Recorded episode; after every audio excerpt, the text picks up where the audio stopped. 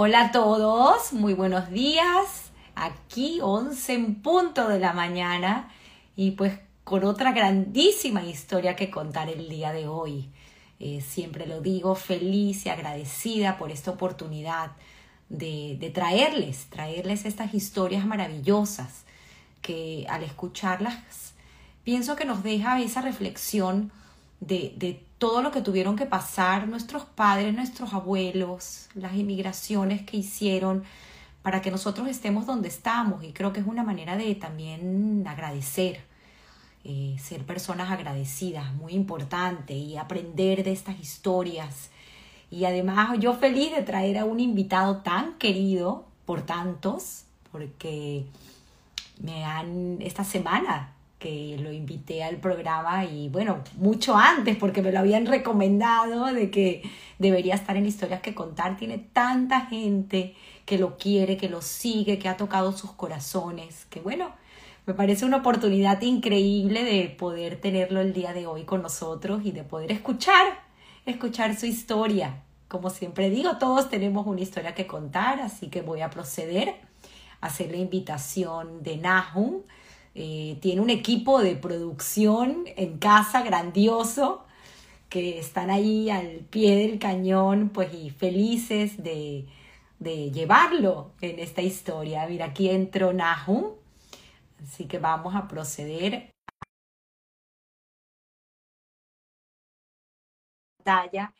Y pues entonces tener hoy a Nahum en el programa y poder aprender y escuchar de él sus historias. Aquí estás. Sí. ¿Qué estuvo más difícil, Nahum? ¿Entrar al live o entrar a una competencia de natación? La natación ya, ya aprendí como, pero entrar al live con, para la conversación ya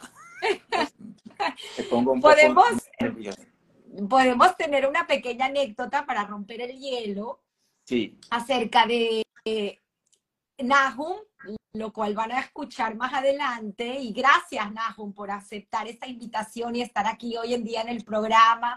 Gracias a ti. Tanta gente que te quiere y que has tocado sus corazones y que hoy están aquí acompañándote para escuchar tu historia. Eh, esta anécdota que quería que me cuentes para romper el hielo acerca del nombre del equipo de natación del Club Hebraica Pechos Rojos. Ya, eh, se llama Pecho Rojo porque yo nunca de chiquito aprendí a lanzarme a la piscina y siempre me caía de barriga y entonces eh, el pecho se me puso rojo. Entonces todo el mundo, por eso se llama el equipo Pecho Rojo. Hasta la fecha, después de tantos años, todavía no, no, sé lanzar y, por eso que me cuesta el, e, ese lanzamiento, eh, meter la, la cabeza entre la mano y entrar. No lo hice de chiquito, y, de adulto era ya mucho más difícil. Pero no importa, me lanzo y, y, y, me recibe un golpe en el pecho, pero sigo adelante. Es una analogía muy interesante para empezar con la historia de tu vida, porque así como lo dices, de que no lo aprendiste y sin embargo hasta el día de hoy todavía te duele porque debe ser un dolor bastante grande lanzarse y empezar así a nadar, pero sin embargo te, atreviste a hacerlo y has conseguido pues muchas cosas y en tu vida veremos a lo largo de la historia cómo ha sido exactamente igual. No, no es fácil empezar, sin embargo, cuando hay que hacerlo, uno lo hace con dedicación, con disciplina, con vocación y pues los frutos se recogen. Tengo que decir algo muy importante. Yo empecé a nadar a los 58 años. Yo no sabía que había, ni siquiera no sabía que había agua en la piscina. Eh, me operaron eh, de la columna y, y, en 1980 más o menos y el médico me dijo, Nahum, la, única forma de fortalecer la columna, eh, tiene que hacer ejercicio, el mejor ejercicio es la natación. Y yo siempre hago caso a lo que me dicen y, y cumplo al 100%, quizás más de 100%, 105 soy muy perseverante y sigo eh, cumpliendo con, con, con, todo lo que me dicen. Y empecé a, nadar y a nadar y a nadar. Y yo me acuerdo cómo empecé a nadar. Eh, venía en hebraica y, me enseñaron a nadar, pero nunca competí. Entonces me dijeron que había un sábado y domingo una competencia. Entonces, como, yo trabajaba sábado y domingo, eh, cerré el negocio eh, domingo en la tarde y vine a la competencia, pero ya estaba todo escrito, no me dejaron ni siquiera meter en la natación. Me dijo, eh, y hasta ya empezó la natación y no se puede. Entonces dije, voy a pagar. Pagué y me dijeron, bueno, pues nadar de costado. Nadé 50 metros pecho y llegué, nadé solo, pero el tiempo era tan bueno que eh, salí primero. De ese momento, como se dice, me entró la, la, la gana de seguir nadando. Vi que eh, Nahum sí se puede. Wow. Así como le dices a tanta gente, sí se puede. Así es. Y a mí siempre me gusta, eh, no quiero meterme mucho con la gente, pero siempre le ayudo, siempre le doy consejos. Gente que no hacen ejercicio, yo, mucha gente por mi, mi, mi enseñanza, le metí en la natación y después me agradecieron. Eh, le hablo a la gente bonito para que hagan algo, cualquier deporte, no sé, subir escalera, caminar, eh, correr, lo que sea, pero que hagan algo. Porque mucha gente no hace, la mayoría de la gente no hace nada. Todo el mundo sabe que hay que hacer. Deja que ella haga la pregunta. Sabe lo que tiene que hacer, pero la mayoría busca excusas que la piscina está fría, caliente, que hace sol, que hace frío y no y, no y no no lo hacen. Nahum, sé que les das eh, hasta el día de hoy mucha gente te llama y te agradece por esos consejos tan maravillosos. Eh, pero hoy queremos hacerte a ti un homenaje y estoy segura que hay mucha gente que está conectada y que quiere escuchar tu historia y saber un poco de Nahum, de dónde viene Nahum cómo, cómo se crió, cómo fue ese hogar. Y conversando contigo, porque tuve la, el placer de haber sido invitada a tu casa y atendida por tu maravillosa esposa Yola y por ti, y tener esa, esa conversación que tuvimos en casa sobre, sobre tu infancia, quiero por favor remontarnos un poco al pasado y que me cuentes un poco de dónde viene Nahum y acerca de tus padres y tus abuelos. Sí, vamos a comenzar por Sara. Sara y Mordejai, tu mamá y tu papá, emigraron a Eretz Israel. Ya eran novios, pero lo hicieron por separado. Cuéntanos un poco cómo llegaron, cómo llegó Sara y los padres de Sara. Llegaron a Israel eh, de, de Rumanía. Mi mamá no tenía, no podía entrar entonces, eh, cuando tenía que enseñar que, estaba casada, entonces... ¿Tu mamá Sara nace en Nova Nova sí. ¿Y su, abuelo, su, su, papá? Todos vinieron de Rumanía, de, de, esta, de, sí. Mis padres, mi, mi papá también. Pero mi mamá cuando entró en ese momento estaban eh, bajo mandato inglés, no le dejaron entrar y tenía que enseñar un documento ficticio que estaba casado con una persona de nuestra familia y por eso le dejaron pasar.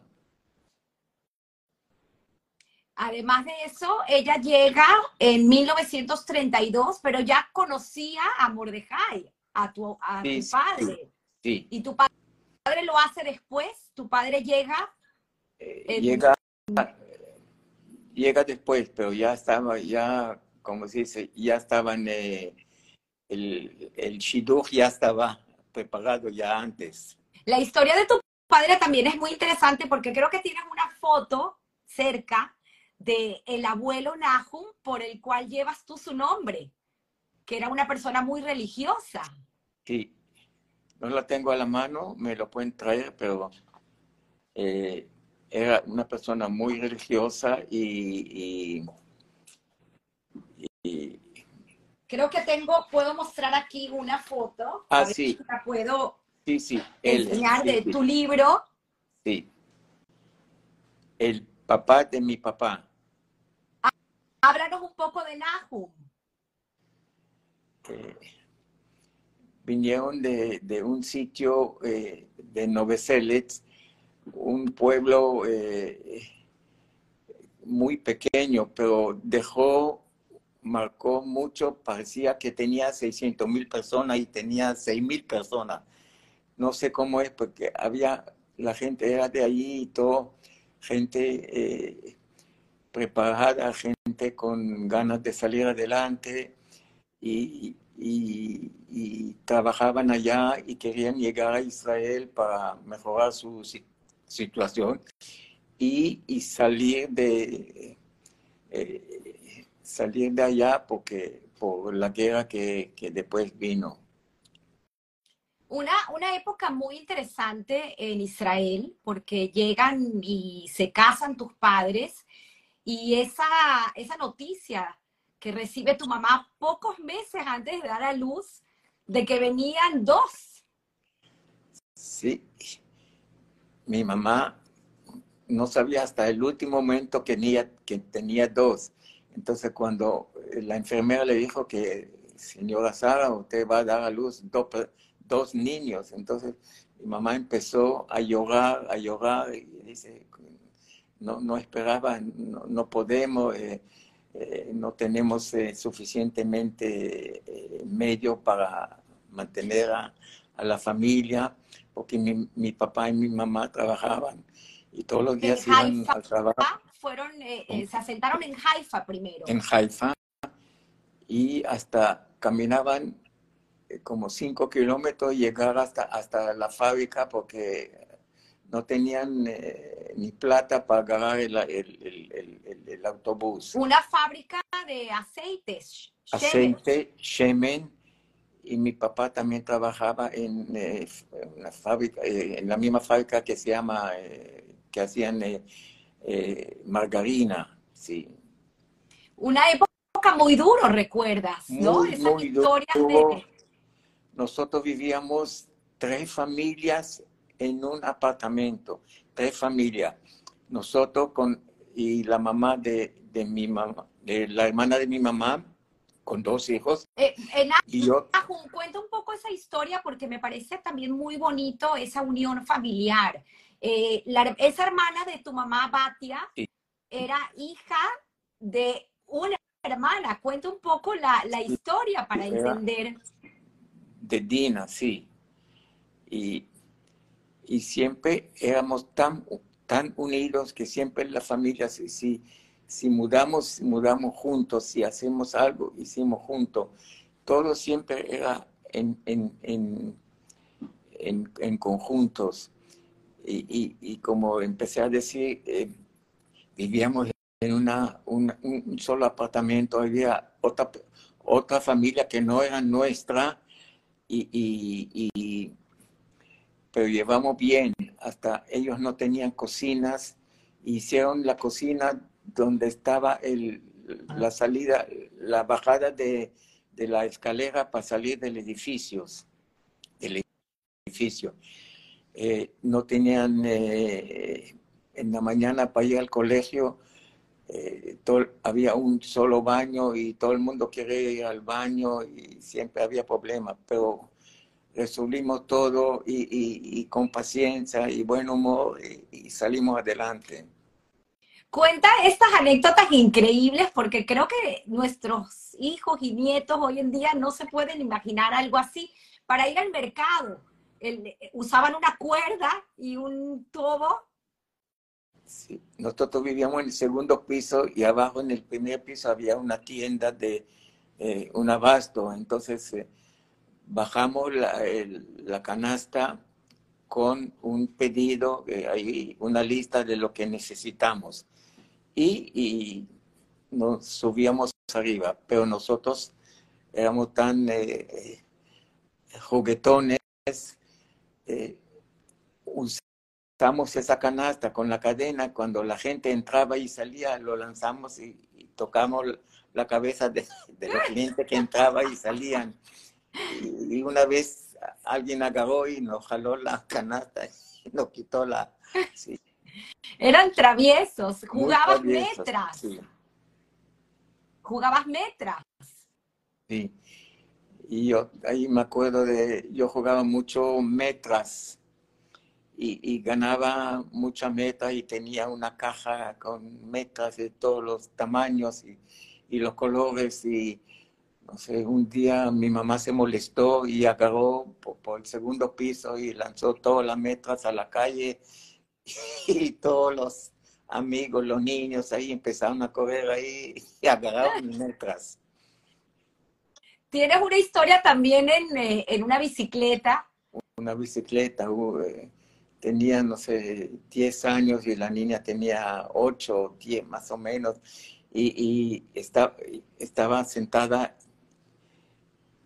adelante mío y, yo manejé la bicicleta y chocamos eh, con una piedra y se cayó la niña y empezó a llorar, que, se, le rompió los dientes y empezó a llorar, que, que ya no se va a poder casar. ¿Y te recuerdas del GAN? Me contabas que ibas a un GAN de padres que trabajaban, porque tu papá y mamá trabajaban todo el día. Sí, mis padres eh, trabajaban y nos dejaban en Ganima out of door. Quiere decir padres que trabajan. Entonces nos dejaban a las 8 de la mañana a mí y a mi hermana y regresaron a las 4 de la tarde. Y ahí también hicimos una siesta en la tarde, pero hasta las 4 de la tarde. Hay veces demoraron y, y la maestra dijo, ¿y tus padres dónde están? ¿Y dónde están? Pero llegaron. Y, yo me acuerdo el mejor regalo que tenía cuando estaba ahí, mi papá con mi mamá se fueron de, de, vacaciones, que es muy difícil. A Tiberias, ¿no? Sí, y mi papá me compró una pelota, para mí era una pelota como algo que no teníamos mucho juguete, no teníamos cosas ahí para jugar, pero para mí era la pelota como, wow, algo del otro mundo. ¿Y el carro? Un día tu papá te regaló un carro pequeñito. No, encontró, encontró un carro que estaba como ya para botarse en la basura. Lo recogió, lo pintó, lo limpió y, me, lo trajo a la casa. Y yo manejé el carrito y mi hermana sentada atrás mío y yo como el rey de la pista. Ahí, está, la foto. Ahí está la foto. Es, es mi hermana sentada atrás y yo manejaba y todo el mundo estaba mirando. ¿Cómo, cómo, cómo puede ser que él tiene un carro tan, tan fino, tan, lujo, tan de lujo? Y un día el carro desapareció. ¿Qué pasó con el carro? Sí, mi papá lo vendió necesitamos plata y, agarró y, lo vendió. Bueno, lloré mucho, pero... ¿Cuántas historias, Nahum? ¿Cuántas historias? ¿Te recuerdas del día de, tu bar mitzvah? Fue un día importante, estudiaste, tenías mucho miedo.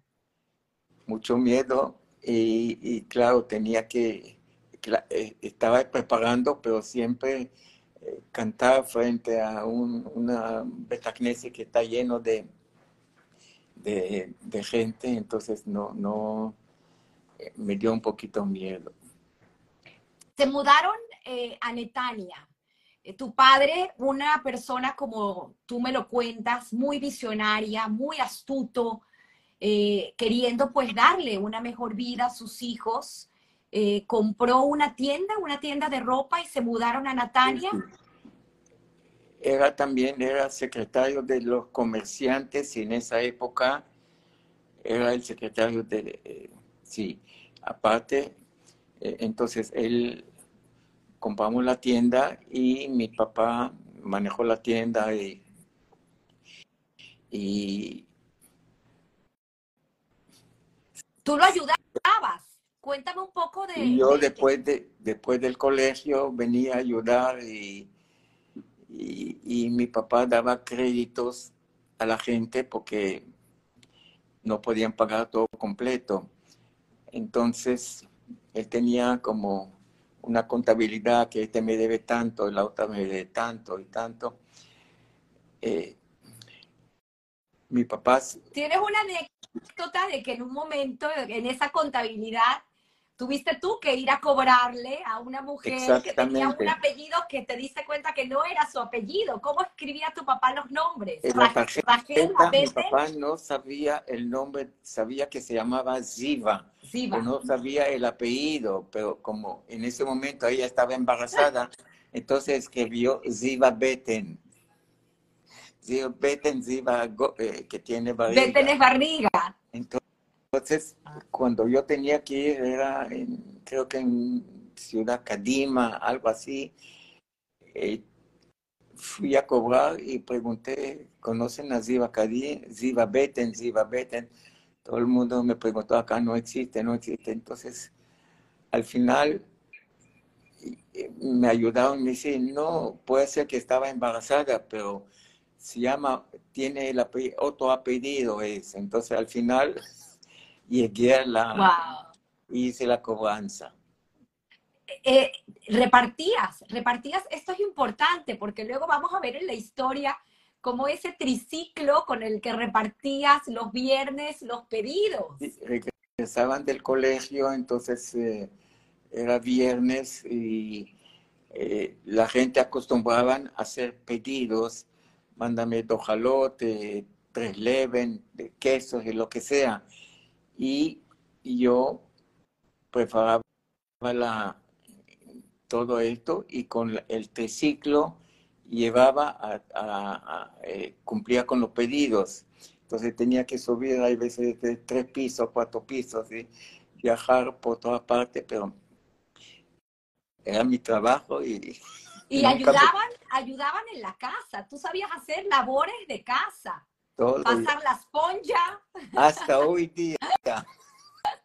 Pasaron 80 años y todavía hago de todos, ayudo a mis hijas a, esto y cualquier cosa que se rompe, que hay que arreglar, que hay que eh, eh, coser, hacer algo, me lo mandan a mí 99% y yo hago todo, pero hay veces no lo puedo hacer, entonces lo mando a, reparar. Hay una anécdota muy jocosa que me contó Yola del pantalón que tuviste, que te mandaron a arreglar hace poco de huecos y cosiste todos los huecos del pantalón.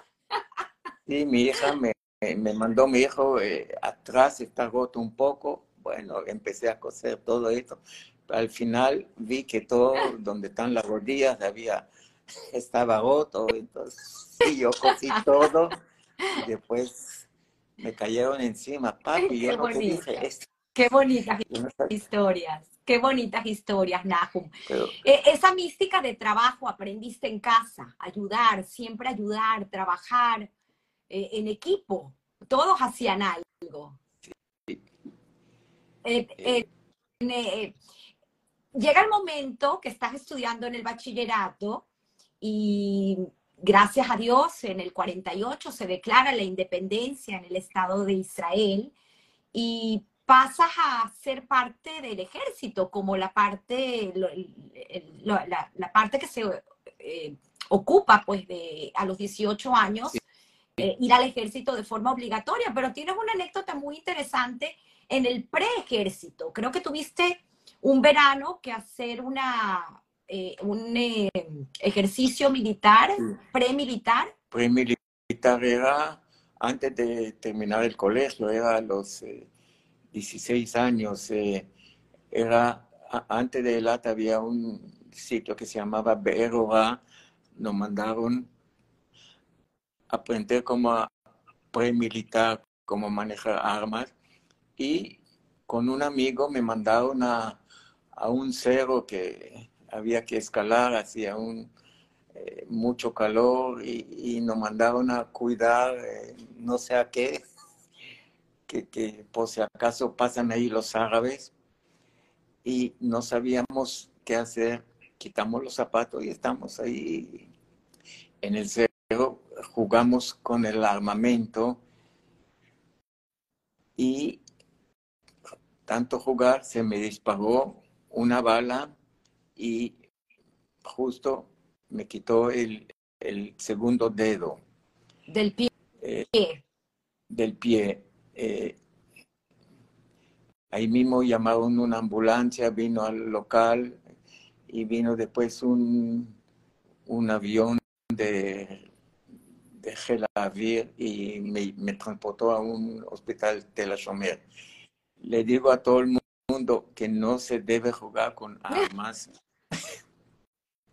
es peligroso que hay muchas veces los padres dejan el, eh, arma en, en, la casa, en un sitio y se van a trabajar y los niños se buscan y empiezan a jugar y ahí pasan lo que no se debe pasar. ¿Cómo te pasó a ti? Eras, eras un niño, 16 años, 17 años y de repente con, un arma en la mano. Exactamente. Pero menos mal que era el, la segunda, el segundo dedo, entonces no era el, el primer, el dedo gordo. No le dijiste a tus padres, sino hasta después de una semana. Sí, todos mis amigos regresaron del colegio, regresaron, terminó la, eh, ¿cómo se dice? La estadía y todo el mundo llegó a Nataña y, en ese momento recién llamé a mi papá, le dice, estoy en el hospital de la Chomer, eh, me pasó esto, esto, esto. Entonces mi papá se asustó, pero ocho días eh, mis padres no sabían nada, no querían que se alarma, no querían entonces mi papá y mismo escuchó y fue al, al hospital Telachomé, me visitó, no lo dejaron entrar, pero le dice, es mi hijo, tengo que verlo y, entró eh, que no era hora de visita y al final eh, llegó y, bueno, estuvo como una semana en el, en el hospital, pero salí adelante. El miedo era que si seguía caminando podía caminar eh, eh, no derecho, pero menos mal que no era el, dedo gordo, era el segundo dedo. Increíbles historias. Pasa el tiempo y haces tus tres años de ejército. También tienes unas anécdotas increíbles porque te tocó en el 56. Sí. Era una época difícil, era también la guerra de, de Sinai y, nosotros recibimos un armamento nuevo de, Francia y, no sabíamos cómo manejarlo. Entonces, en el camino, eh, probamos si, si, dispara o no dispara, no sabíamos cómo, cómo, cómo es en, el... cómo funciona esto. Pero gracias a Dios avanzamos. Eh, cuando entramos a la guerra vi un camión con gente cargada de gente herida, eh, muerta, no sabíamos, inventó un miedo. Todavía no empecé, no entré a la guerra, como se dice, y ya veo los muertos como regresan y, pero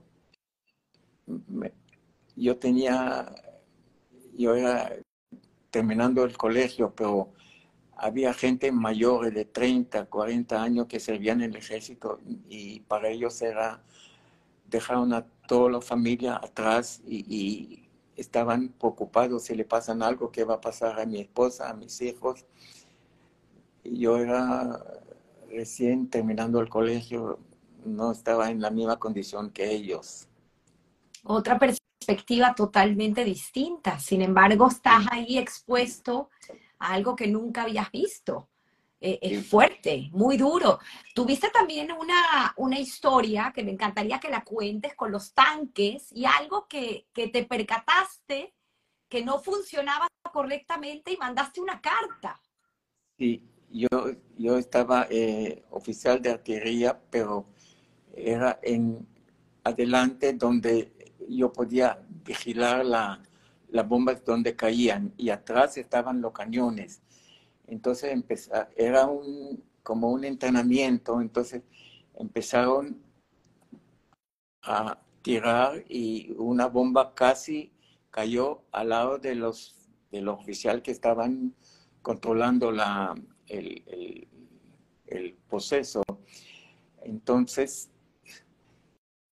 a raíz de esto, que casi no, no podían matarnos a nosotros que estamos en, se llama Tatspit, en, en lejos de los cañones, pero adelante de varios kilómetros, que podía matarnos a nosotros. Entonces, eh, a raíz de lo que pasó, que gracias no pasó, mandé una carta al, ejército que una vez que empiezan a llorar, a, eh, tirar, siempre ellos entran de una línea cero que hay que, y de ahí van las escalas, menos 50, más 50, más 100, menos 100. Entonces hay que tener un, un eh, una línea de empezar. Entonces, dije que, eh, que esa línea que se empieza, que lo buscan como un tornillo de seguridad, que, lo, que, que no se mueve la línea de cero para que no pasa lo que puede suceder. Mandé una carta y lo, lo se aceptaron, pero después me mandaron una carta que gracias por su eh, consejo, pero... Hoy en día lo que me puedo imaginar es lo que haría el láser, ¿no?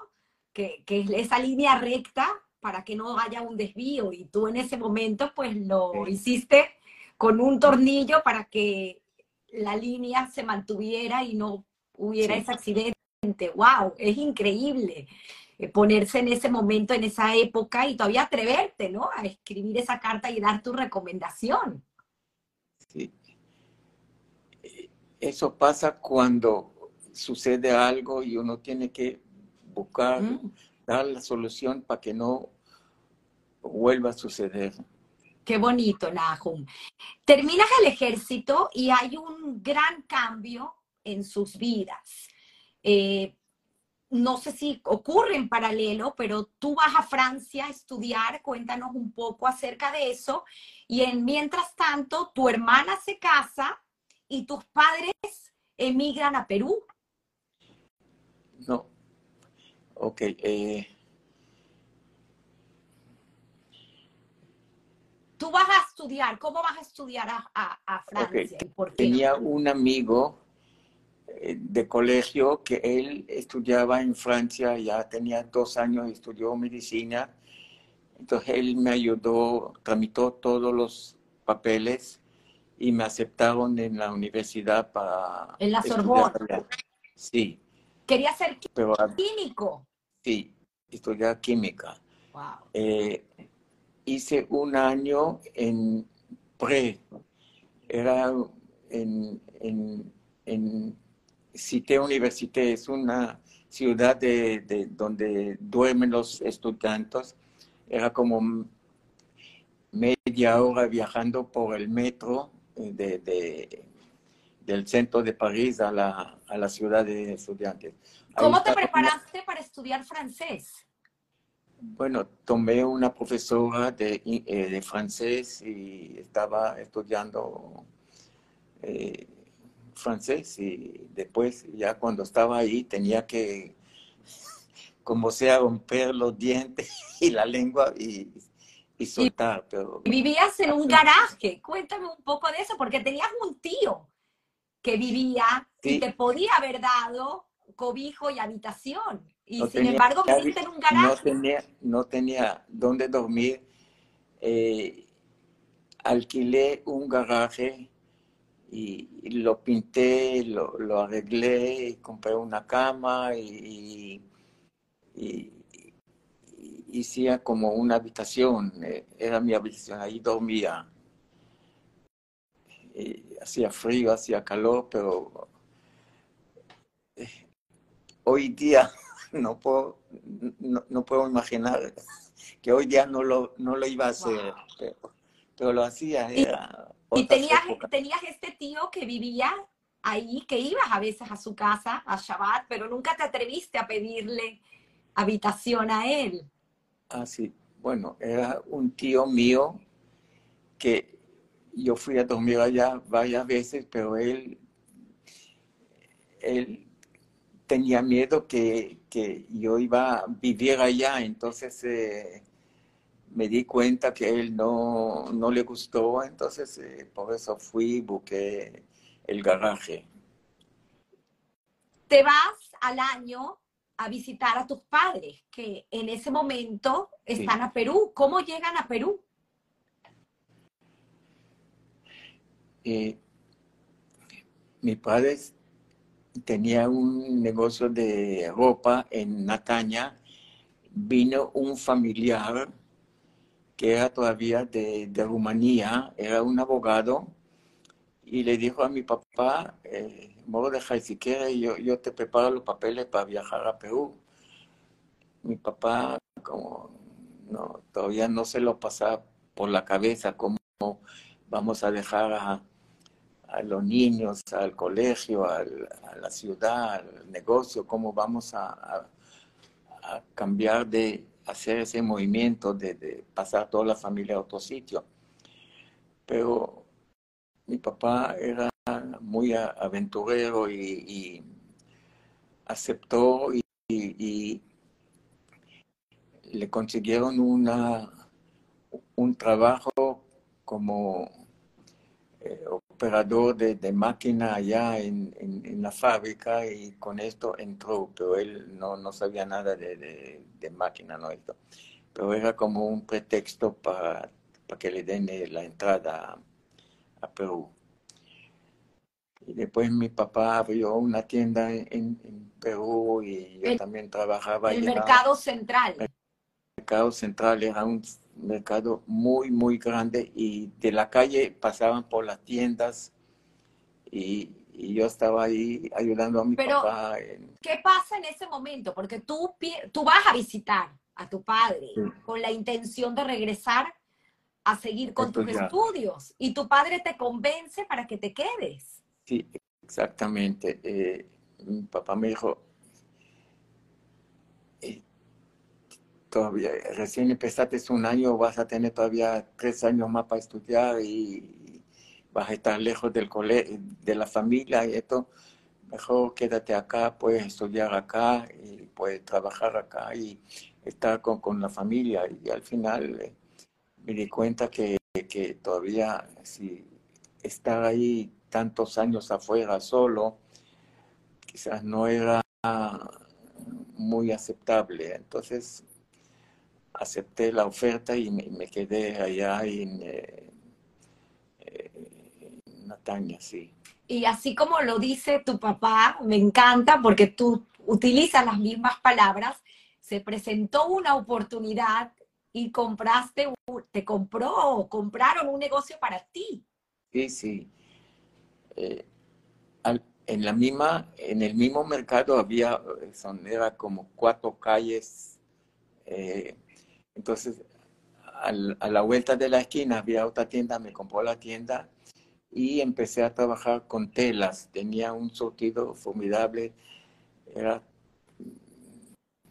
trabajaba y trabajaba y, completo, tenía buen surtido y me iba excelentemente bien. Cuéntame en, el, en paralelo o al año, conoces al amor de tu vida que está a tu lado, acompañándote y con la cual has creado esta bella familia. Y la conoces en el club, en el club de la comunidad. Y, y, esa primera salida que tienes con ella, cuéntanos un poco cómo fue. Bueno, déjame terminar todavía qué pasó con esa tienda. Eh, al frente había ambulantes sentados en el mercado con, en una canasta con, con los bebés que tenían, porque no, tenían que trabajar, estaban sentados y vendían cualquier cosa, varias cosas. Eh, y también... Era la competencia de la tienda, los, los, los ambulantes. No, vendían de todo. Y, una señora que siempre estaba en la entrada de nuestro negocio vendía calzones de plástico para bebé. Entonces siempre venían eh, los vendedores y le vendían eh, los calzones era de colores, eh, de dibujos, sin dibujos. Y, y, yo le pregunté a los, a los ambulantes, a los vendedores, a dónde compran el material, la tela. Me dijeron, no, en esta esquina, aquí, dos cuadras de acá venden. Entonces, me entró la idea, en lugar que ellos vayan a comprar allá, que voy a tener la tela en mi negocio, el, plástico, y, y, ahí le voy a vender a ellos. Entonces fui a comprar un, un rollo, rollo gigante, era de un material suave, de, de colores de, de una fábrica de, de Canadá, Monsantis. Eh, compraba la tela, eh, el plástico, mm, pagué 8, me cobraron 8.50 y yo también le vendí al mismo precio a los ambulantes, ganaba un poco y vi que esa tela se vende bien, ese material me costó mucho tiempo, muchos meses buscar al representante quien le vendía el, las telas.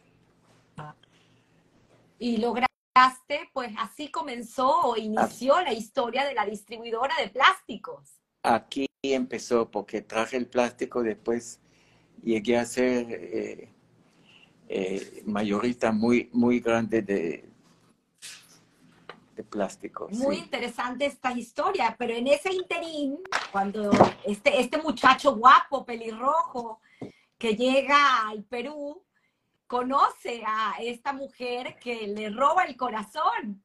Sí. Ella jugaba voleibol en, en, en Hebraica y,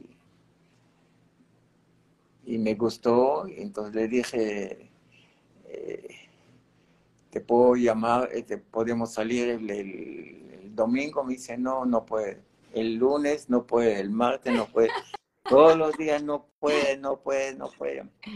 Al final le dije, eh, entre, entre domingo y, lunes puede crear otro día. Bueno, al final me aceptó y, y,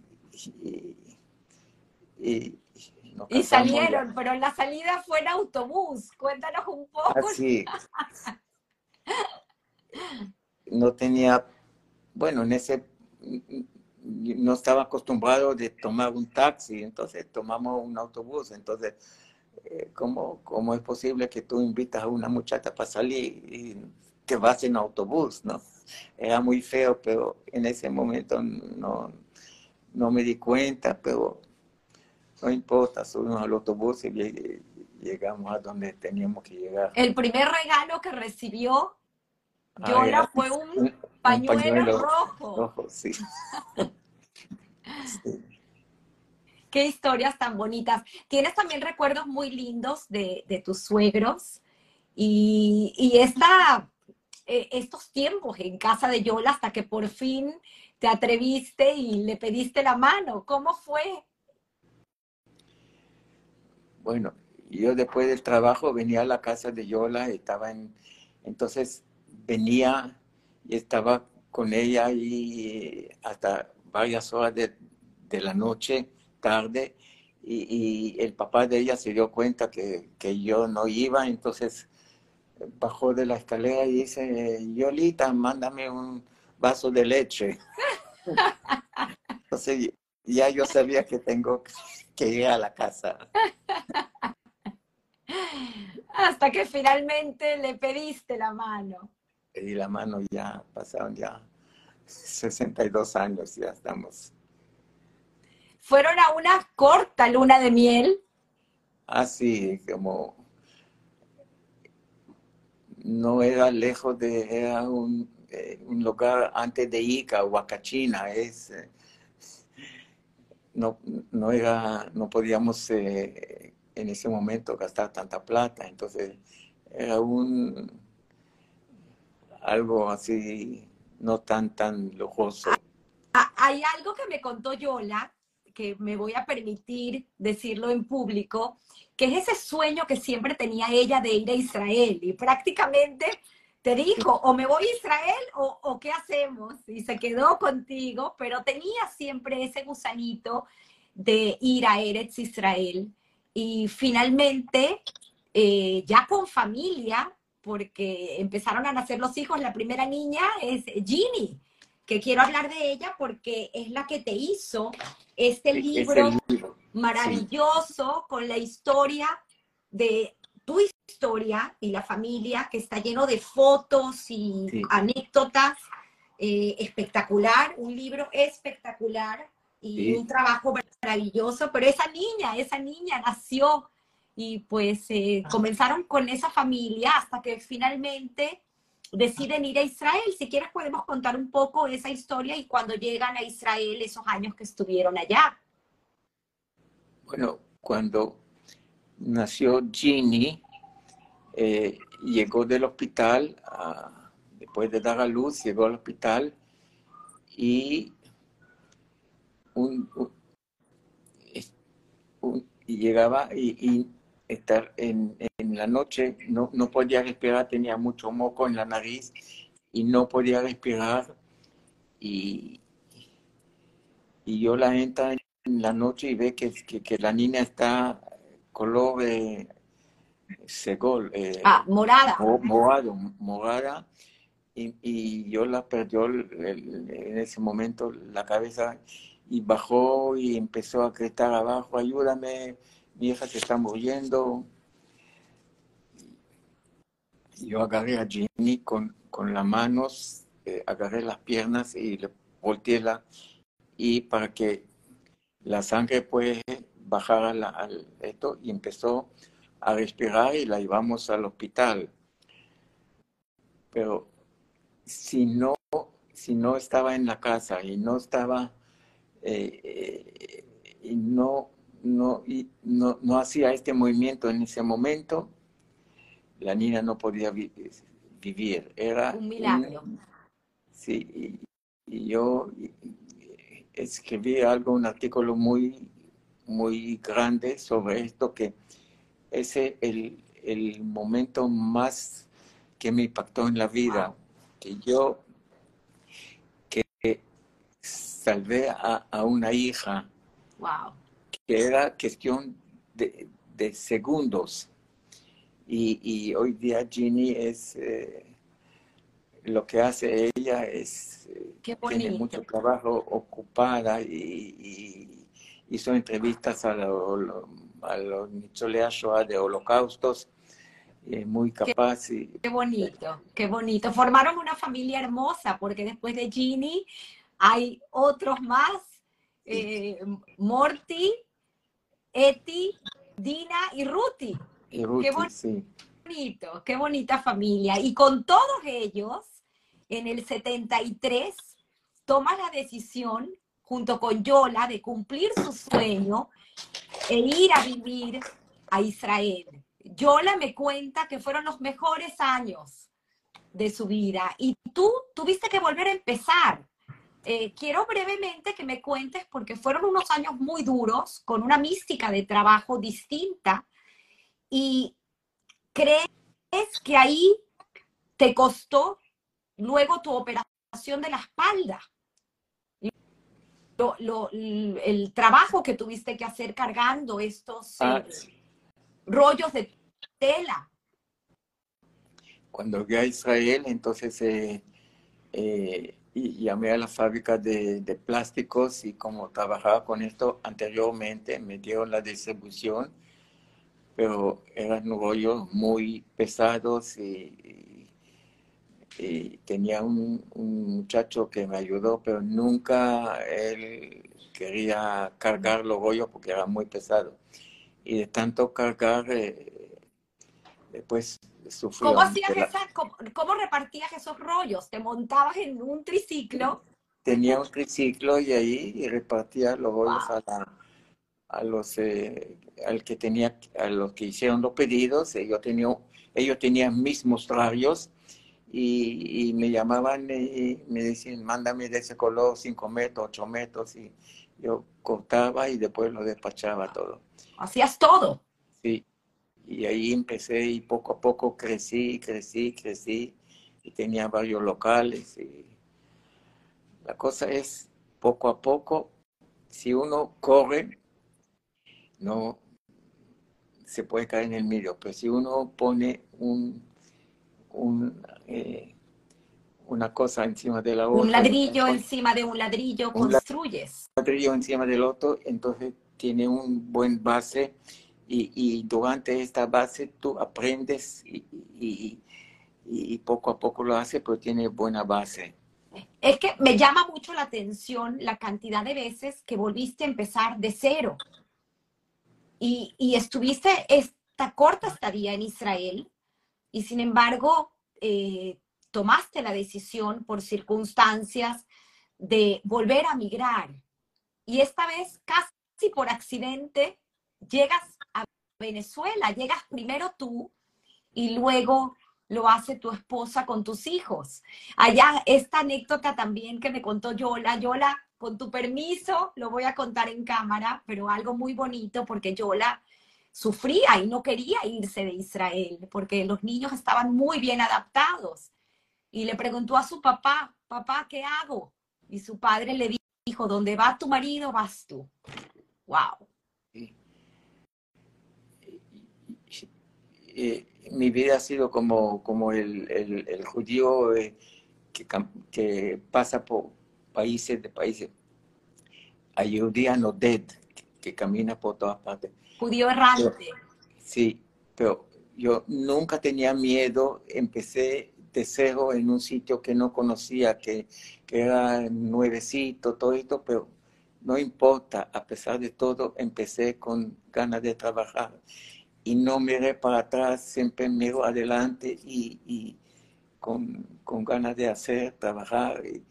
Y, y, así empecé en todas partes donde tenía que estar o tenía que empezar de cero. No importa, poco a poco empecé y poco a poco llegué hasta donde llegué. 1976, Venezuela, con tus hijos, tu esposa, otra vez de cero, empezaron es una, un ejemplo y una mística de trabajo. Tú lo dices en tus palabras, trabajar, trabajar y trabajar. Y encima, llevar un hogar, un hogar, criar a tus hijos con valores, con mística y con, con enseñanzas para la vida. Y sin embargo, hay mucho Nahum para los demás. Quiero que me cuentes esa travesía por Venezuela, lo que hiciste para sacar a la familia adelante y cómo comienza pues esa vida de dar a tu comunidad eh, tantas cosas sin que la gente te pida nada a cambio.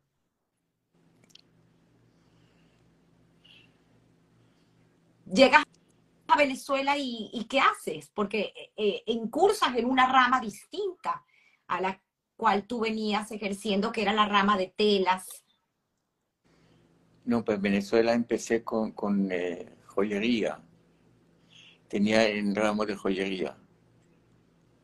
Correcto. Cambiaste de rama totalmente. ¿Cómo, ¿Cómo, hiciste? ¿Te llevaste algunos principios de, de, trabajo que tenías de casa, de tu padre? Cuando llegué, eh, tenía sociedad con una persona que vendían relojes y después nos separamos y yo fui al edificio La Francia y allí empecé a trabajar con de, joyería, vender cadenas, varias cosas. Siempre dando la cara y estando adelante del negocio. Sí. Yo nunca tenía miedo de nada, siempre la gente hay veces no te ayudan por competencia, no te quieren decir dónde se compra, dónde no se compra. Y poco a poco, solito, empecé a buscar y hacer y esto. pero gracias a Dios salí adelante. Yola y tú hacían una pareja extraordinaria porque los dos amaban el deporte y eran tenistas. Antes de Nahum entrar en el mundo de la natación, era un tenista formidable.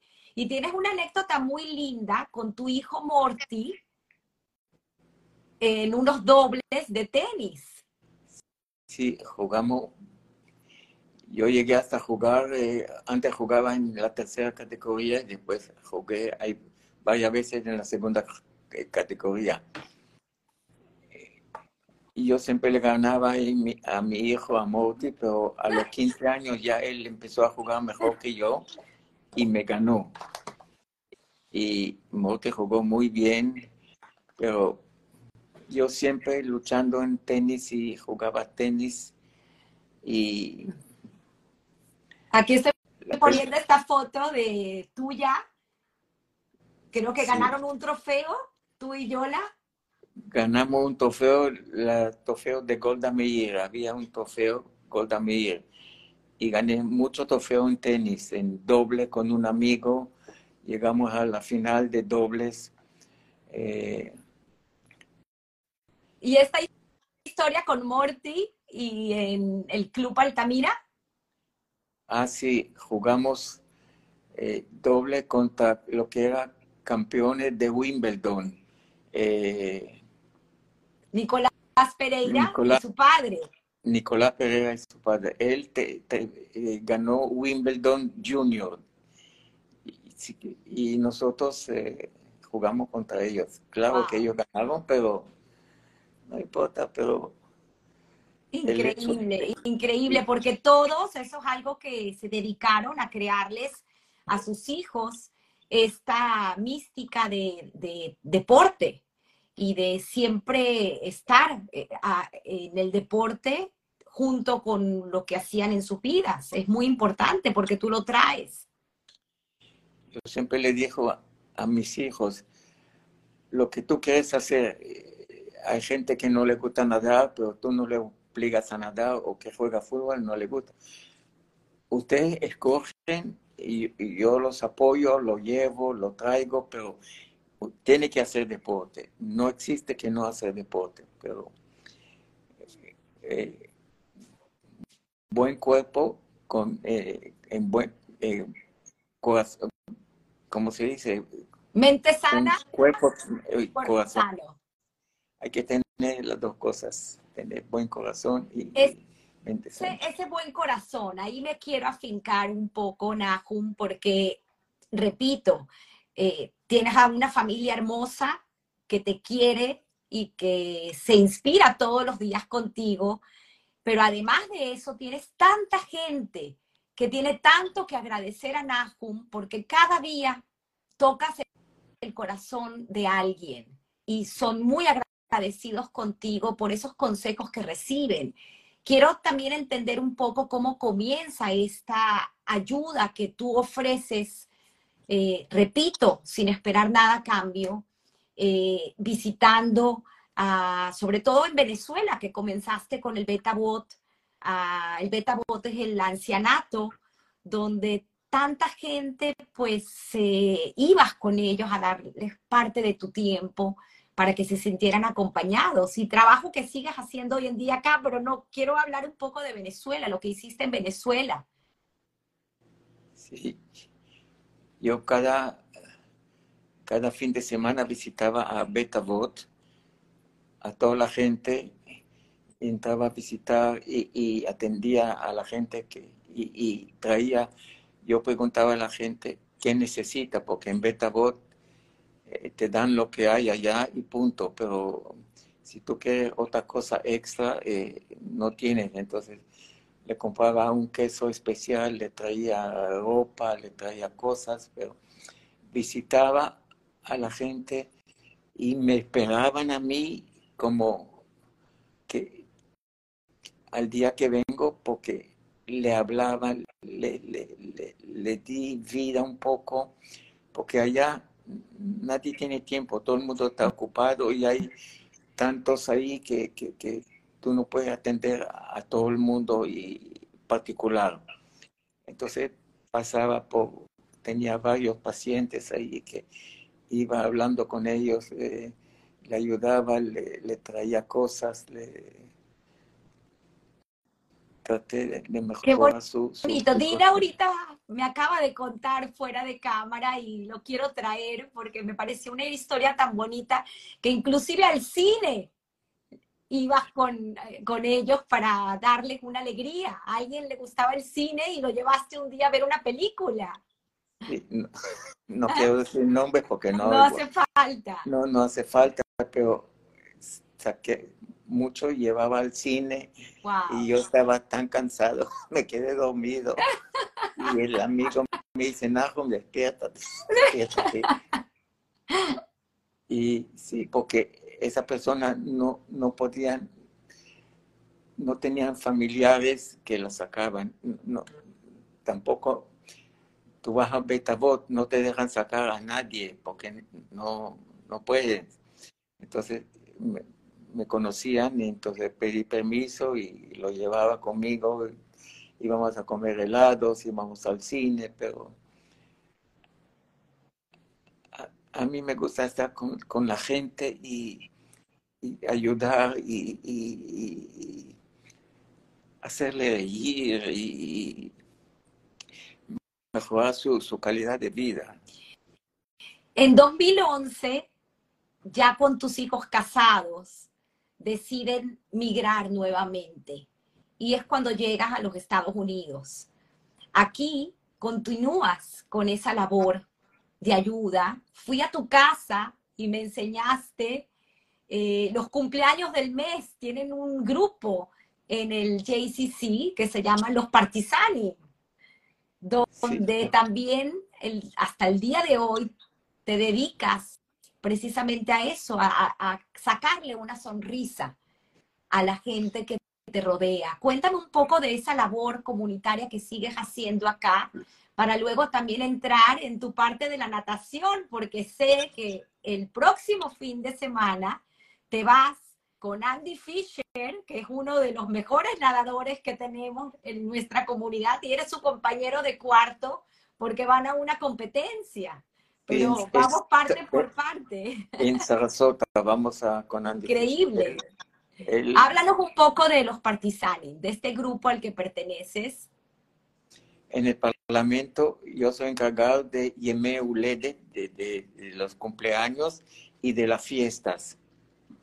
Entonces tengo un, como un estante que ahí anoto cada semana los nombres de, que, de la persona que le toca esta semana eh, Yomuledet.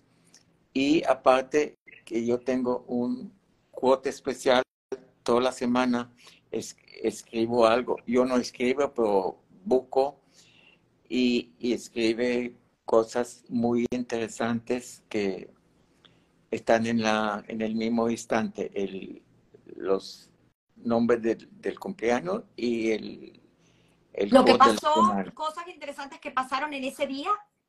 Y también eh, hay, escribo también lo que pasó años atrás. Hoy día, pero años atrás. Ese sale en JCC en, en, en, el, en la, cartelera. Rabino Brenner te entrevistó también hace unos años. Me entrevistó mucho, sí. sí.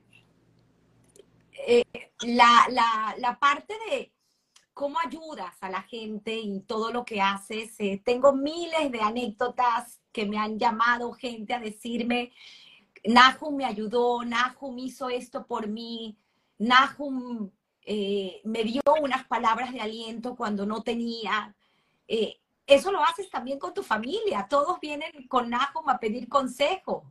sé que tu nuera, que es la única nuera que tienes de la esposa de Morty también, te quiere como una hija. Me escribió una carta que era para llorar. Sí. Qué bonito. me gusta ayudar a la gente, me gusta participar, me gusta, eh, no me gusta hablar mucho. Eh, ¿Te gusta hacer? Sí, me gusta hacer. Entonces, trato de, sacarle una sonrisa a una persona. Porque mucha gente no hace nada, están solitos en la casa, nadie lo visita, nadie lo saca. Entonces, eh, voy, lo saco y, caminamos, hacemos lo que sea, pero ayudo a, mejorar su vida. Eh, la natación, quiero, quiero también hablar un poco de la natación. Eh, Yola me contó cuando estuve en tu casa eh, esos dolores tan grandes que tuviste cuando te tuvieron que operar. Y, me, me dijo un dicho que tenían en casa de que uno aspirina, dos aspirina, tres doctor. y eso fue lo que hicieron y terminaste operándote de la espalda, una operación muy riesgosa. Eh, y, y, en ese momento Nahum se arrastraba en el piso, no podías caminar. Iba al médico como un como un animal, ah, caminaba en el piso, no, no podía, todavía en Venezuela, eh, el fisioterapeuta, no me acuerdo cómo se llamaba, no importa, pero llegaba ahí arrastrando en el piso y así entraba, no podía estar parado, no podía caminar. Entonces eh, los médicos me mandaron a nadar. Era la última, después de me operaron, me mandaron a nadar y ahí estoy nadando. ¿Qué te dijeron hace poco los médicos acerca de, tu caso? ¿Qué hiciste con la nadada? ¿Qué lograste hacer? ¿Fortaleciste toda la columna? Fortalecer la columna porque eh, si tú pones una faja, es, digamos, te ayuda en ese momento pero si tú quitas la faja, está como al aire otra vez, sin, sin fortaleza, sin nada. Entonces, eh, la natación te hace creer una faja natural, que te fortalece tu, columna y con eso, los movimientos de, las manos y de los pies te, fortalece la columna. Y gracias a, por los ejercicios, la natación hasta ahora, gracias a Dios, no he sufrido de la columna. ¿Cómo? Y siempre, le digo a la gente, el mejor ejercicio es nadar. Y, yo metí mucha gente en la natación que no sabían, que no sabían, que no querían. Lo metí, la ayudé, la metí. No todo, pero algunos, no importa que sea uno de cien, pero si tú haces algo y, ganaste algo, ya. Si entran dos, tres, lo que sea, pero ayudé a mucho, le hablé a mucha gente y mucha gente empezaron. Yo no, yo no soy policía, no le puedo obligar, no lo puedo estar atrás de él, son gente mayor, pero hice lo que tenía que hacer y el resto es problema de ellos. ¿Cómo es un día de Nahum hoy? ¿Te levantas? ¿Haces pesas? ligas. Sí, ligas, pesas y voy a nadar. Un día nado y un día camino. Ese es mi horario. Ese yo no perdona un día. Si llueve o si no hay agua en la piscina, camino. Pero yo no, no dejo nada, nada, nada, nada. ¿Cómo es Nahum de abuelo y de bisabuelo? Este, ¿Ah? Tengo acá un un chivo que... Mira, qué belleza. Toda la familia. Sí. ¿Intentan hacer una o dos veces? Sí. Acá, acá dice una cosa.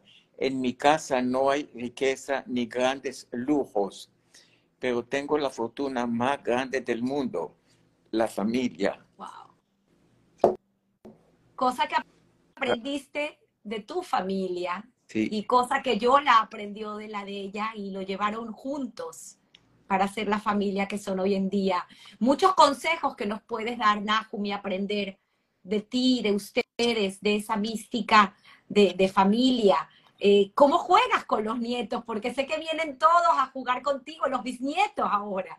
Sí, yo me acuerdo que Jonathan, que era mi primer nieto, Jonathan Schneiderman, era chiquito, yo iba con él, lo llevaba en, Club Porta Azul, solito, lo llevaba, le cambiaba los pañales y todo esto, y, y lo llevaba y lo cuidaba.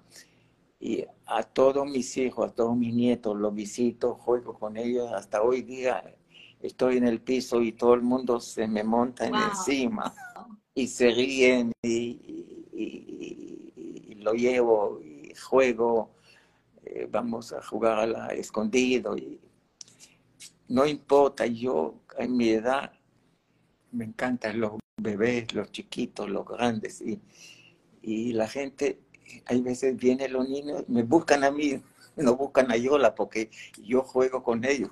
Ella le da, le da chuches. pero, pero yo juego con ellos, entonces me buscan a mí. Y, y yo en el piso jugando, corriendo así. ¿Qué te llevas de tu mamá? ¿Qué aprendiste de tu mamá? Tu mamá fallece en el 2007 en Caracas. ¿La cuidaste? ¿La cuidaste mucho a ella? Sí, es Sofía de la columna y, y en la casa no podía caminar, no podía hacer nada. Saqué la puerta ya de, la cocina y ella dormía encima de la puerta porque tanto dolor de cabeza, dolor de espalda que tenía, entonces, y, y se mejoró mucho con la dormir así, en, no en una cama que tiene movimiento, es, era una puerta que tenía que dormir allá. A mi mamá me enseñó una cosa, cuando eh, se peleaban en la casa, algo, entonces cuando el hierro está muy caliente, hay que dejar que se enfría y después contesta, ¿no? Si uno grita y el otro grita, no llega a eso. Tiene que esperar a que la otra persona se, se calma, se controla y después le puede conversar. Entonces, como... Sabio consejo. Sí. Muy sabio consejo. Sé que la cuidaste mucho mucho, sí. Y, cuando mi papá falleció a los 52 años, y para mí era un golpe que hasta hoy día, que yo tenía 24 años y él tenía 52 años, murió de repente y, y e, esa mística de ayudar a la gente también lo tenías de tu padre y leí en el libro acerca de un rezo que decía tu padre y que milagrosamente ayudaba a la gente y tú le pediste antes de fallecer que te lo dijera, que te diera el secreto. Y que era un, en Yiddish, él decía unas palabras que era como eh, la gente que vivía, digamos, en Haifa, en Natania, entonces él de, de Natiana eh, dio ese, habló unas palabras para que, y como que la gente se, se mejoró, se, se, se, sintió mejor. Tenía unas palabras que decía en yiddish.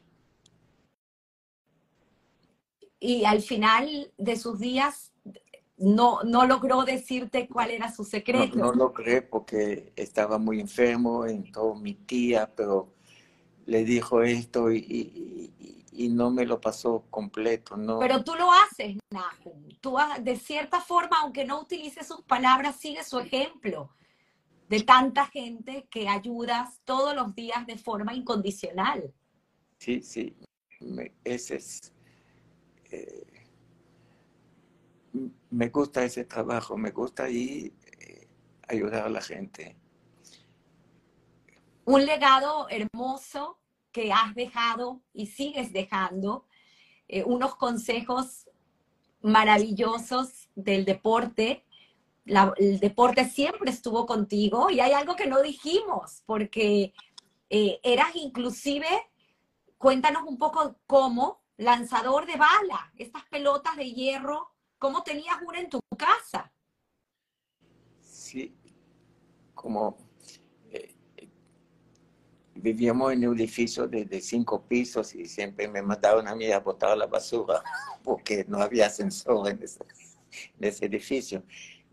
y tenía un jardín atrás del edificio, entonces yo compré una bola de, de hierro y practicaba lanzamiento de bala. Ahí solito, ahí estaba. Y me gusta, me gustaba correr también. Entonces, eh, eh, yo siempre corría en eh, carrera media larga, porque carrera corta siempre me ganaban, pero yo tenía más, más aire para carreras más, más largas. Igual también en la natación, me ganan en, en Sinacota, pero cuando hay que hacer 200 metros ya al final, yo trato de ganar. En natación, por lo general, nadas pecho, pero te tocó nadar una vez mariposa. Cuéntanos cómo fue. Ah, sí, era un relevo que tenía que hacer eh, los cuatro estilos y nadie sabía pecho ni tampoco yo en mariposa tampoco yo no sabía, pero nadie quería nadar mariposa. Entonces yo le dije, bueno, yo voy a nadar para mariposa. Además, mariposa llegué hasta el final, pero con la lengua para afuera, porque hacía el movimiento de la mano, pero tenía que hacer también la patada. Y, como no lo sabía bien, pero lo hacía a media, pero llegué, no importa.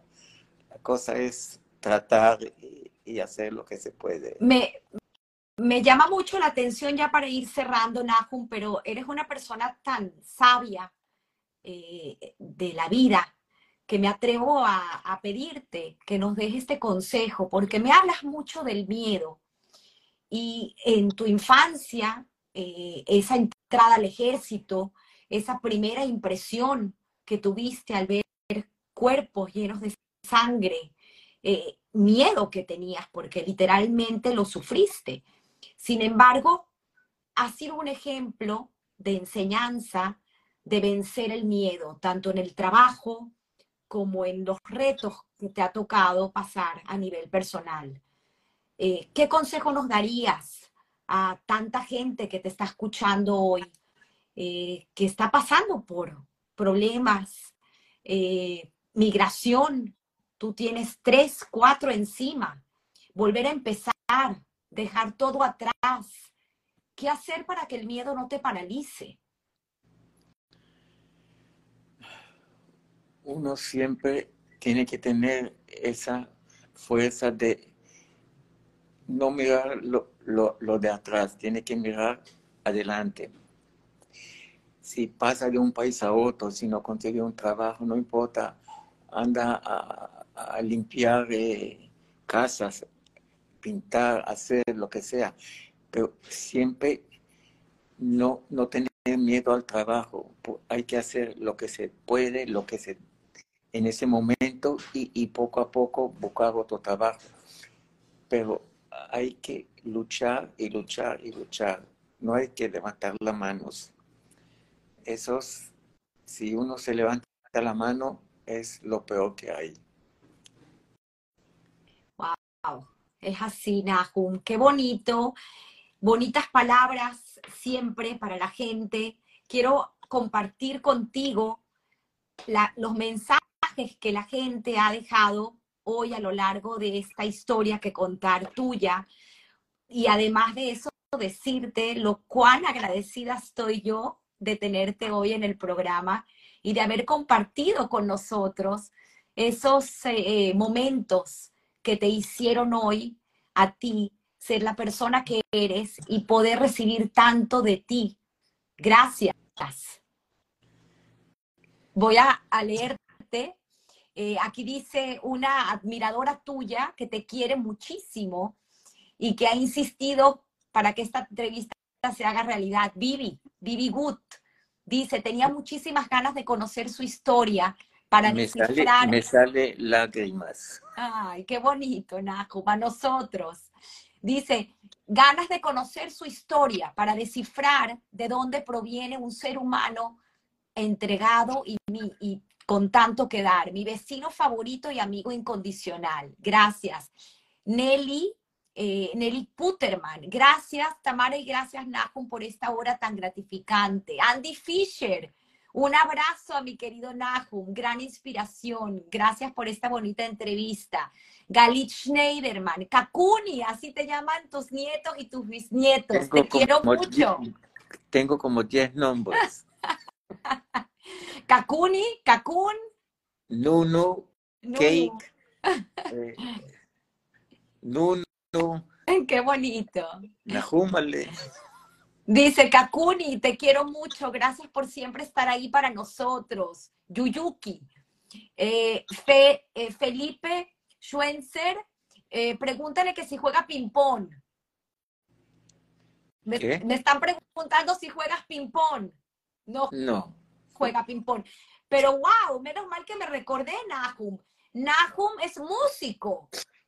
Ah, y sí. Harold Vargas, que creo que entró, eh, querías aprender clarinete.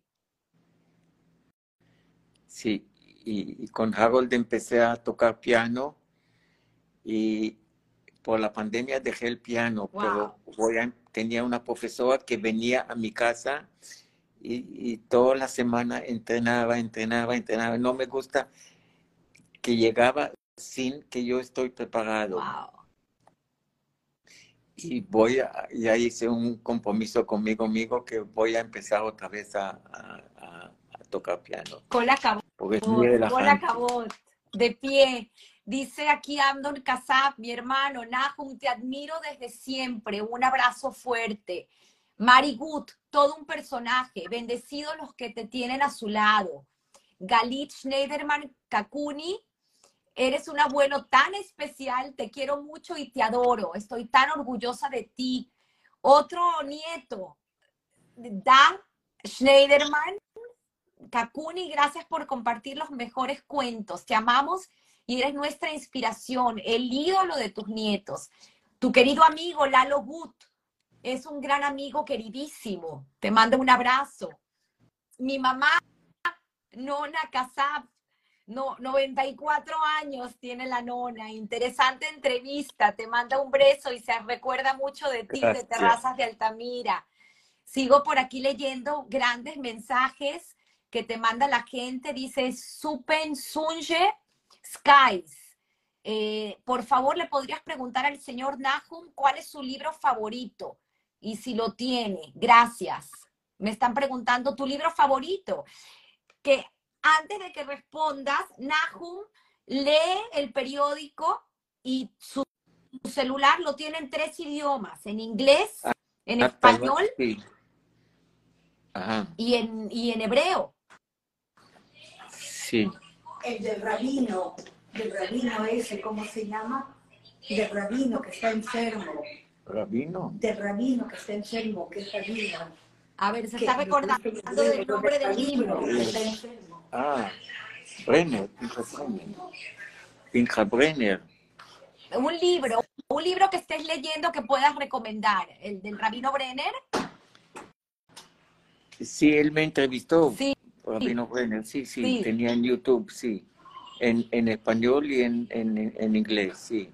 El, eh, pero trata de acordarte el libro, un libro que puedas recomendar, es lo que me estás pidiendo. Pero sigo leyendo los. No importa. Jacobo Plitman, excelente entrevista.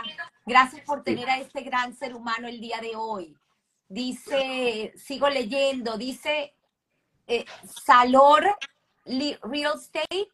No muchos bisabuelos se sientan al suelo a jugar con los bisnietos. Los niños los adoran. Qué bonito. Dice Rita Israel desde Israel. El mejor ejemplo de sensibilidad, disciplina y humanidad. Da Schneiderman busca a los bisnietos del colegio y hace pijamadas con ellos.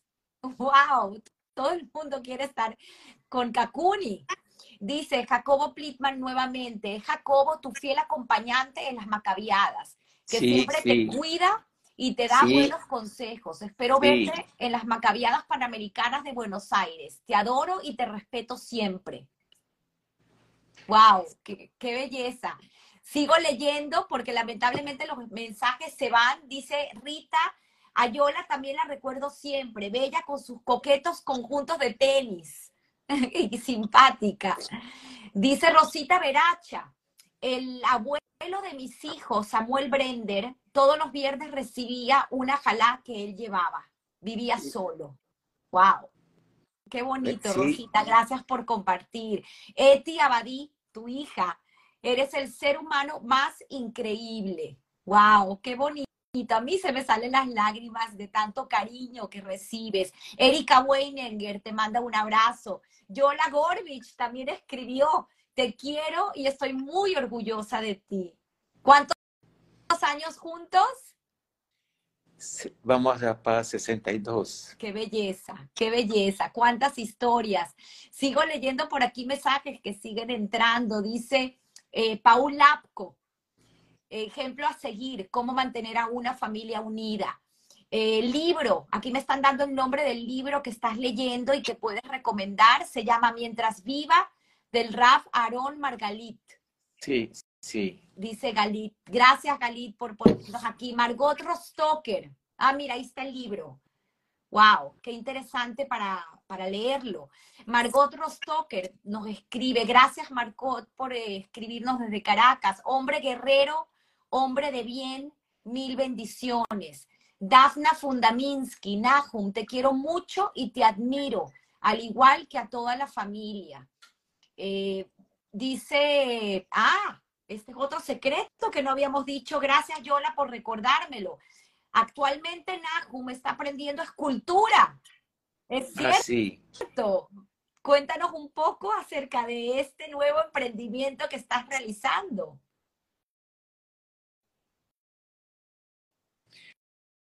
Cada semana tenemos clases de, de cerámica.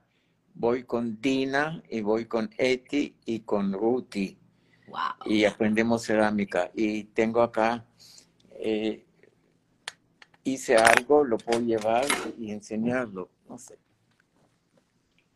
A ver, nos va a enseñar su trabajo, que yo lo tuve la oportunidad de verlo, y así aprovechamos y nos enseña su cuarto con todas sus medallas. Increíble, ahí se ven to- todas sus medallas, trofeos, recordándonos que comenzó a nadar a los 58 años. Y a ver el, el trabajo que está realizando ahorita de escultura. Ahí está. Sí, se ve. A ver, Nahum. Ahí está, esto, esta foto es una de las macabiadas, con todas las medallas colgadas de oro. Macabiadas mundiales representando a Israel y otras representando a Venezuela. Qué belleza. Nahum ordenó el cuarto y lo tienen impecable para la entrevista.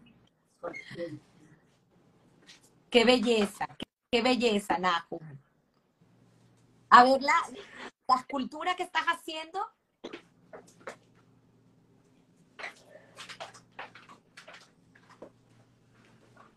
Ahí, ahí está.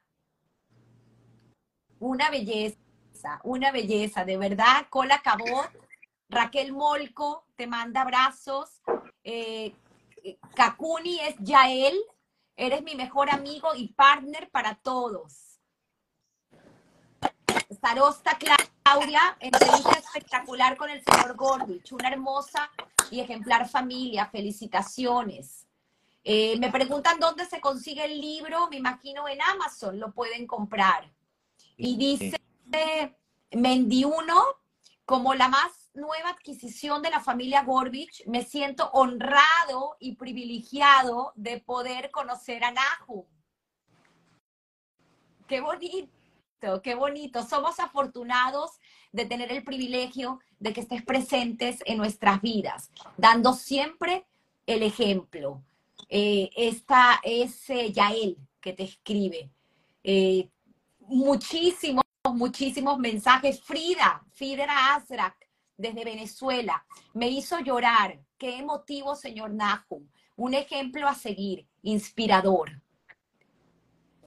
Qué bonito. Por aquí me preguntan por el libro de él y su familia.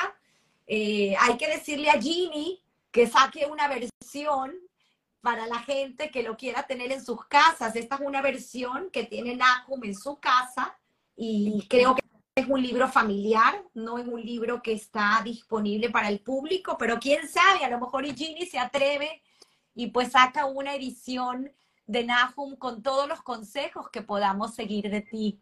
Ahí lo dejo en cámara. Ok.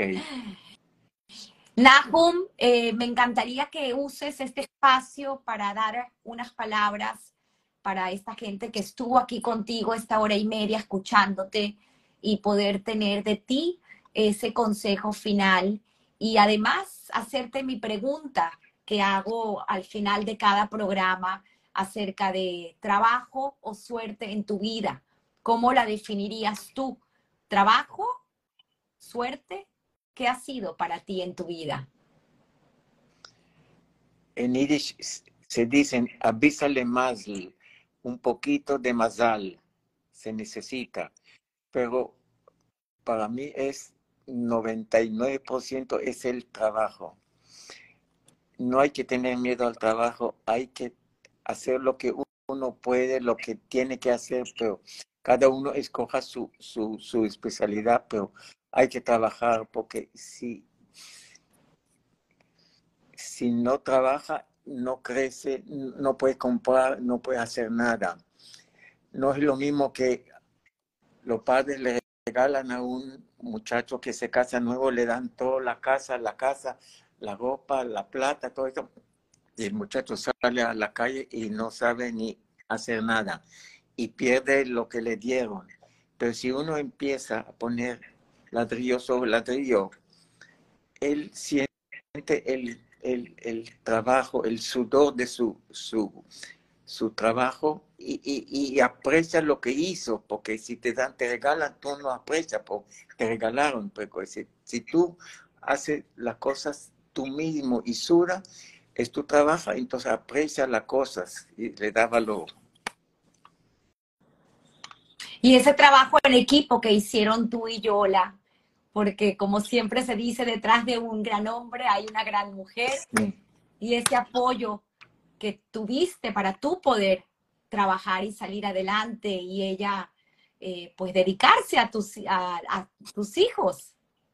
Y otra cosa que quiero eh, mencionar, que la familia siempre tiene que estar unida y tratar de de hacer, eh, encontrarse, no sé, cada, cada mes, cada cinco meses, cada año, traer a toda la familia juntos y pasar una semana, diez días juntos para que todas las personas que viven lejos, que no, no, conocen a, a, la familia, buscar una fecha, un tiempo para agrupar a toda la familia para que estén juntos, para que se, se, mezclan y, y, y, y, no pierden el, el, el, el, estar juntos. Y la unión. Muy importante. Y, no pelear. No pelear, sí. Resolver los problemas. Así es. Todo, todo esto no lo digo yo, lo dice Nahum. Todo esto es enseñanzas que tú nos has dado el día de hoy y que todos debemos escuchar y aprender para, como tú lo dices, llevar una vida en armonía. Otra cosa, mucha, mucha gente se preocupa por cosas que no ha sucedido. Hay que esto que no, todavía no ha pasado y la gente está preocupado que esto, que el otro, pero si todavía, preocúpate cuando pasa, pero cuando si no ha pasado, la gente vive preocupado ¿Qué, ¿Qué iba a pasar si todavía no ha pasado nada? La mente, la gente vive muchas veces eh, preocupado por cosas que no han pasado. Qué gran lección de vida, Nahum. Gracias nuevamente. Gracias a todos por estar aquí, por escuchar. Eh, siempre digo, todos tenemos una historia que contar y hoy, Nahum, nos deleitaste con tu historia de vida, agradecida por compartirla con nosotros y por tantos sabios consejos que nos dejas. Pueden escuchar la entrevista en YouTube y también los que les gusta escucharla en audio estará publicada en Spotify y en Apple Podcast. Agradecida siempre, Nahum. Estaba tan nervioso, tan angustiado, no dormía noches y, y, hoy día hablé como si nada, ¿no? Pero estaba antes tan angustiado, tan con, con qué iba a decir, qué iba a contar, pero después la palabra me salió así tan fácil y ni me di cuenta que pasó ya casi una hora. Qué bonito. Aquí Rosana Sayek también te manda muchos besos. Gracias, Nahum. Orgulloso de conocerte y recibir tu shiur. Es un honor. Qué bonito. Gracias. Gracias. Sí. Y, eh, ya estás en el sí. Me acordé ahorita algo importante y quiero que por favor me lo cuentes rapidito acerca del Tanaj. Tienes una historia con un Tanaj que recibiste en el ejército y años después lo encontraste y qué tenías ahí escrito. Era un oficial de, que me dio el Tanaj y lo tenía, pero me dijo, me estás entrando al ejército a, a una nueva fase de tu vida y te deseo lo mejor. Eh, gracias por unir a la, al ejército, cumplir con tu misión como soldado. Te deseo lo mejor. Tengo el Tanaj hasta hoy día. Wow. Y lo, lo, tuviste que buscar en algún momento que tenías que usarlo para algo. Y creo que tenías escrito ahí. Sí, sí, en la primera página. La primera página, el, orgulloso que te sentías de servir al Estado de Israel. Qué bonito, qué bonito. Gracias. Gracias a ti por, la entrevista. Te deseo lo mejor y, gracias a todos los oyentes. Un abrazo, un abrazo a ti, a toda tu familia y gracias familia por habernos prestado a Nahum el día de hoy y haber contado tu, tu historia. Gracias. Gracias. Feliz domingo. Okay. Okay.